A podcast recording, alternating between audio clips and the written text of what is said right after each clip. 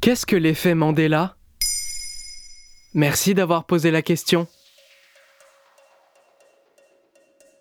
Vous êtes persuadé d'être parti en vacances il y a quelques années avec l'un de vos meilleurs amis. Vous avez le souvenir d'avoir marché sur la plage et partagé une excellente pizza ensemble.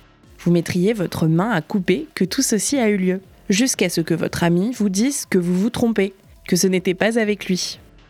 On le sait, la mémoire n'est pas fiable et nos souvenirs sont subjectifs, transformés. Mais vous ne saviez peut-être pas qu'un grand groupe de personnes peut partager un faux souvenir commun. C'est l'effet Mandela. Et c'est quoi exactement? C'est lorsqu'un souvenir erroné est partagé collectivement. Dipasri Prasad, doctorante en neurosciences cognitives à l'université de Dartmouth aux États-Unis, et Wilma Brainbridge, professeure assistante en psychologie à l'université de Chicago, se sont penchées sur le phénomène.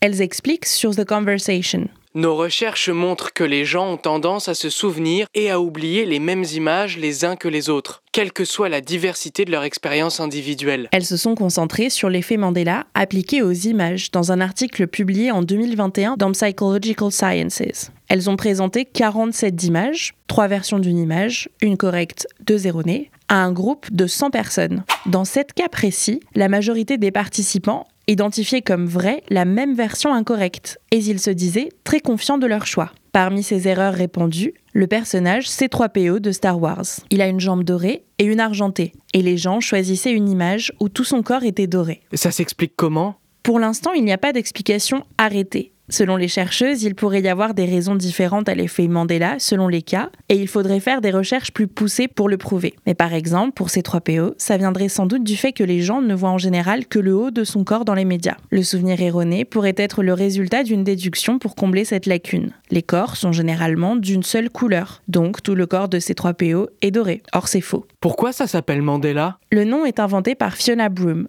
une américaine autodénominée spécialiste du paranormal dans les années 2010. Elle est persuadée que Nelson Mandela est mort en prison dans les années 1980. Elle réalise que beaucoup de personnes partagent ce souvenir erroné. Certains pensaient même avoir vu ses funérailles à la télévision, alors que Mandela a été libéré en 1990 après 27 ans en détention et qu'il est devenu président de l'Afrique du Sud en 1994. Elle écrit un article à ce sujet sur son site web. Le concept de faux souvenirs partagés se répand alors sur Internet et les forums comme Reddit. Il y a d'autres exemples d'effet Mandela? Plein Tout le monde connaît la chanson de Queen, We Are the Champions. Et si on vous demande comment elle finit, vous répondrez We are the champions of the world. Nous sommes les champions du monde. Et pourtant, la version originale se termine tout simplement par We are the champions. Freddie Mercury, de son vivant, a même fini par dire les mots of the world lorsqu'il chantait la chanson en live pour ne pas laisser son public seul dans l'erreur.